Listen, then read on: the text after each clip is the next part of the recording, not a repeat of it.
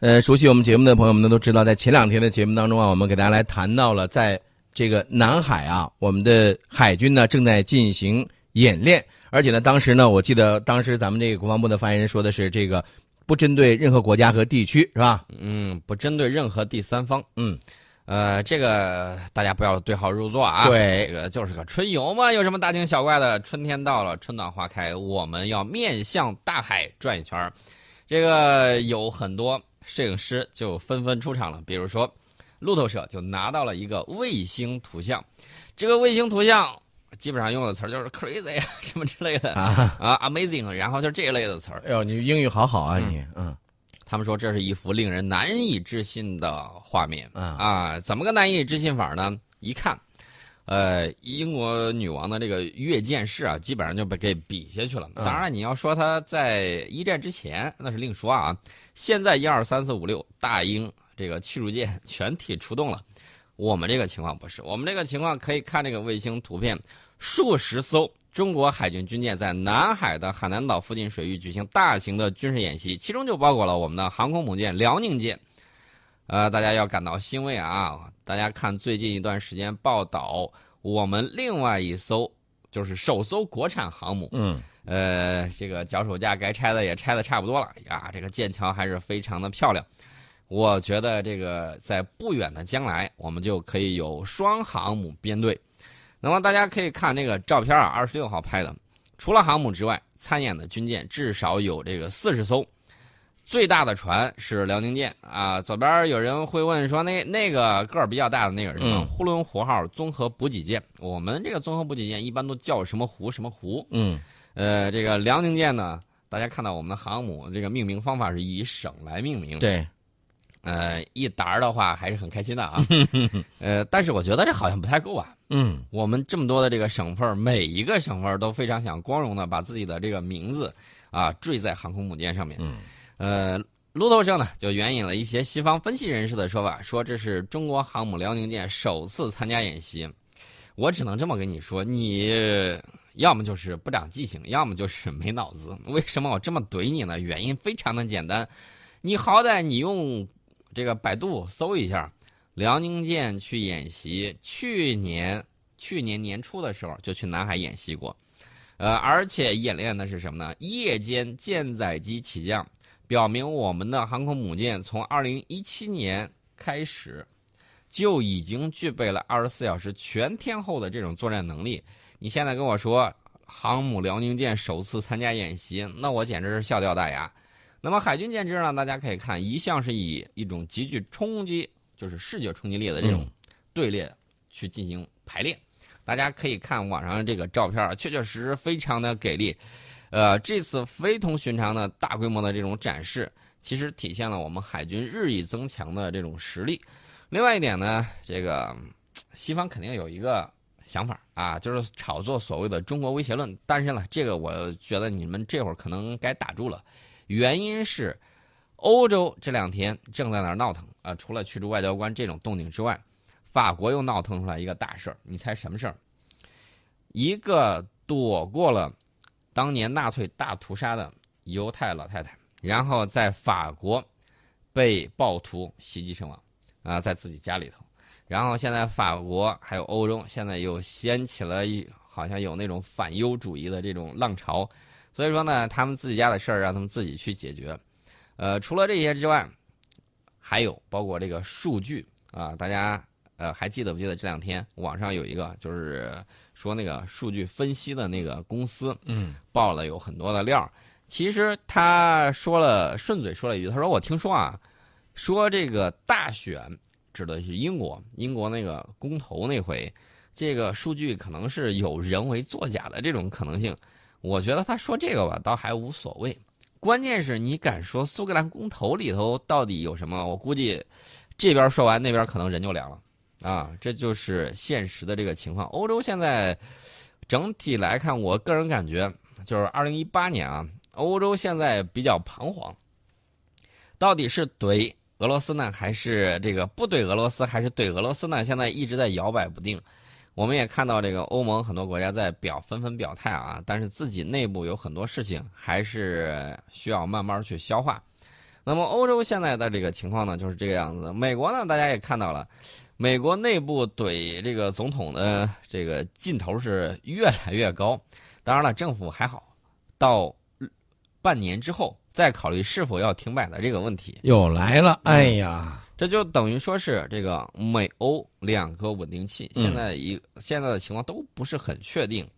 呃，他们都不确定的时候，大家要注意了啊！历史上他们是怎么玩的？如果说不是内部在这儿激发矛盾，嗯要么就是把矛盾往外转移。呃，所以说呢，这个世界目前看来这个局势呢，呃，真的是不太确定，不太好下判断。我们相对来说还是比较稳定的。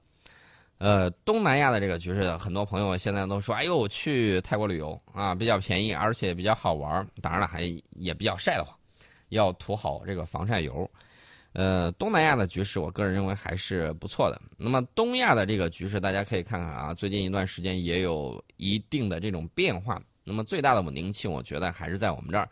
这个美欧不管如何掐俄罗斯啊，俄罗斯一定会觉得你们真的是让我很无语，非常想跟他缓和，但是实际上就是做不到。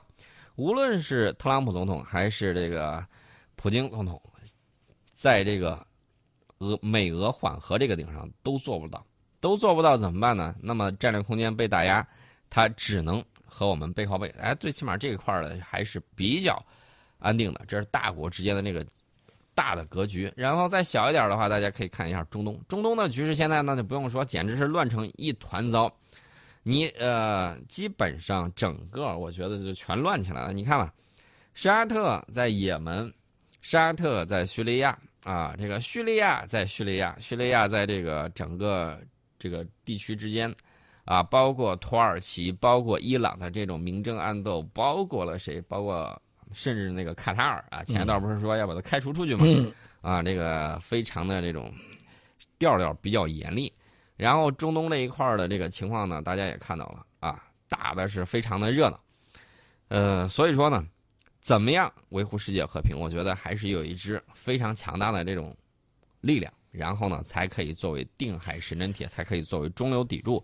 所以说呢，大家要注意人类命运的共同体。呃，舍我其谁？大家应该有这种大国的这种担当和意识。除了我们刚才说到的这个海军的这个演练之外啊，我觉得还有必要提一下我们的这个空军，因为我们的这个空军的力量呢，嗯，在很多的朋友呃看到了，除了我们的这个歼二零、运二零，包括各种各样的先进的这个战机不断的在出来之后呢，是非常的兴奋。包括在今年呢，这个要举行的珠海航展呢，也是宋老师一直跃跃欲试、蠢蠢欲动啊，一直这个想要去的这样一个地方。那么其实呢，我们要接下来要给大家来说说咱们的这个空军的力量啊。空军的力量当然是非常强的一支进攻性的这种战略力量。呃，在这儿呢，我也要把海军的事儿说完。嗯为什么要把海军的事儿说完呢？因为这个航母它进行演练呢，有照片儿啊，这个照片儿呢是四艘潜艇加两组空中加油机和受油机编队，那么这个肯定是进行的是实战化的这种演练。呃，大家一定要把这些东西和什么呢？和周围的这种国际关系的这种大格局的这种变动要密切联合起来。你去看啊，一方面有例行的这种演习，另外一方面呢，大家也会看到啊，在彰显一定的这种决心和实力。我们说回这个空军，二十七号的时候，中国空军发布了消息啊，空军驻陕西的神威大队所在的师。出动了十二架轰六 K 战机，从关中腹地远程机动某区域开展实战化军事训练，在实战实训之中提升新时代的打赢能力。这是中国空军发布的消息。大家可以看，最近一段时间，中国空军的轰炸机部队进入了频繁的演习期。呃，前两天三呃二十五号、二十六号的时候，宫古海峡、巴士海峡进行远海实战化作战训练。那么二十七号的时候，又有一个。大家一定要判断这个距离啊！从关中腹地，我曾经看过他们返航的那个样子，哇，确确实实非常给力。我在下面一边撸着串儿，然后一边喝着这个啤酒，一边呃享受这个轰炸机的这个轰鸣声。哎呀，嗯感觉是非常非常爽的一件事儿，对军迷来说很爽啊！我估计英哥应该是体会不到这种感觉。这个你是时刻不忘埋汰我一回 啊！但是宋老师，我告诉你，呃，我们不是说像你那样子有那种闲情逸致在那儿撸着串儿喝着啤酒来听轰六 K，我们可以完完全全通过一些相关的报道呢来了解到轰六 K 的这样的它的这个神威啊。啊，这个轰六 K 呢，大家可以看到，这不是第一次说从关中腹地起飞，然后呢转场到某作战区域，然后进行相应的这种演练。呃，其实这支大队啊，一九九六年三月，东南沿海方向有一次重大的军事演习，他们是以过硬的战斗作风，出色的完成了任务，而且受到了中央军委的通令嘉奖，被空军授予了神威大队的荣誉称号。呃，这个集体是一个光荣的集体，历史上曾经测量过珠穆朗玛峰，嗯，而且空投空爆原子弹和氢弹。呃，大队十次荣立集体三等功，五个机组荣立过集体一等功，这个就非常非常的厉害了。所以说，大家可以看到啊，这个拳头部队里面的这个刀尖之刃啊，这个给大家的感觉是非常非常不一样的。那么我们看啊，中国海空军战机穿越第一岛链飞行之中，以往的时候很少出现如此大数量的这种轰炸机群，十二架呀，十二架轰炸机，这个量是非常给力的。你即便去看美俄这个轰炸机部队出动，你包括像那个俄罗斯啊的环岛游啊，绕着日本列岛进行环岛游的时候，它也就是那么一架两架，然后呢有护航的这个战斗机群给它护航啊兜一圈，然后这个俄罗斯在呃在这个波罗的海进行巡逻的时候，也是派那么一两架啊转一圈，呃俄罗斯展示自己力量的时候，比如说。针对叙利亚啊，派出了他的这个战略轰炸机，从俄罗斯多个基地起飞，然后过去之后啊，一通轰炸，然后这个空中直接又返回，这个呢还是比较给力的。那么美国呢，经常炫耀的是哦，我的这个枪骑兵出动了，我的这个 B 二隐形轰炸机出动了，当然没人看见，他自己给自己打广告啊。但是他们出动这个机群相比较而言都比较小，像十二架编队的这么大规模的是。比较吓人的，大家想一想，这个轰炸机就是这个轰六 K 啊，最大载弹量是十五吨，慢弹飞行的话，一次出动可以倾泻一百八十吨的弹药，一百八十吨，是不是感觉这个比较给力？其实孙老师，你看啊，我看到了咱们的这个轰六 K 的这个照片，在这个空中的这个照片，我真的感觉有点像什么呢？就像是一只大鹏一样。呃，我个人觉得啊，我还是期待我们的隐形轰炸机。为啥呢？这个大家都知道，我们现在尤其是像陈英老师和我这样的，看见这种更新的啊，我们就觉得呀，这个更新的更好，对吧？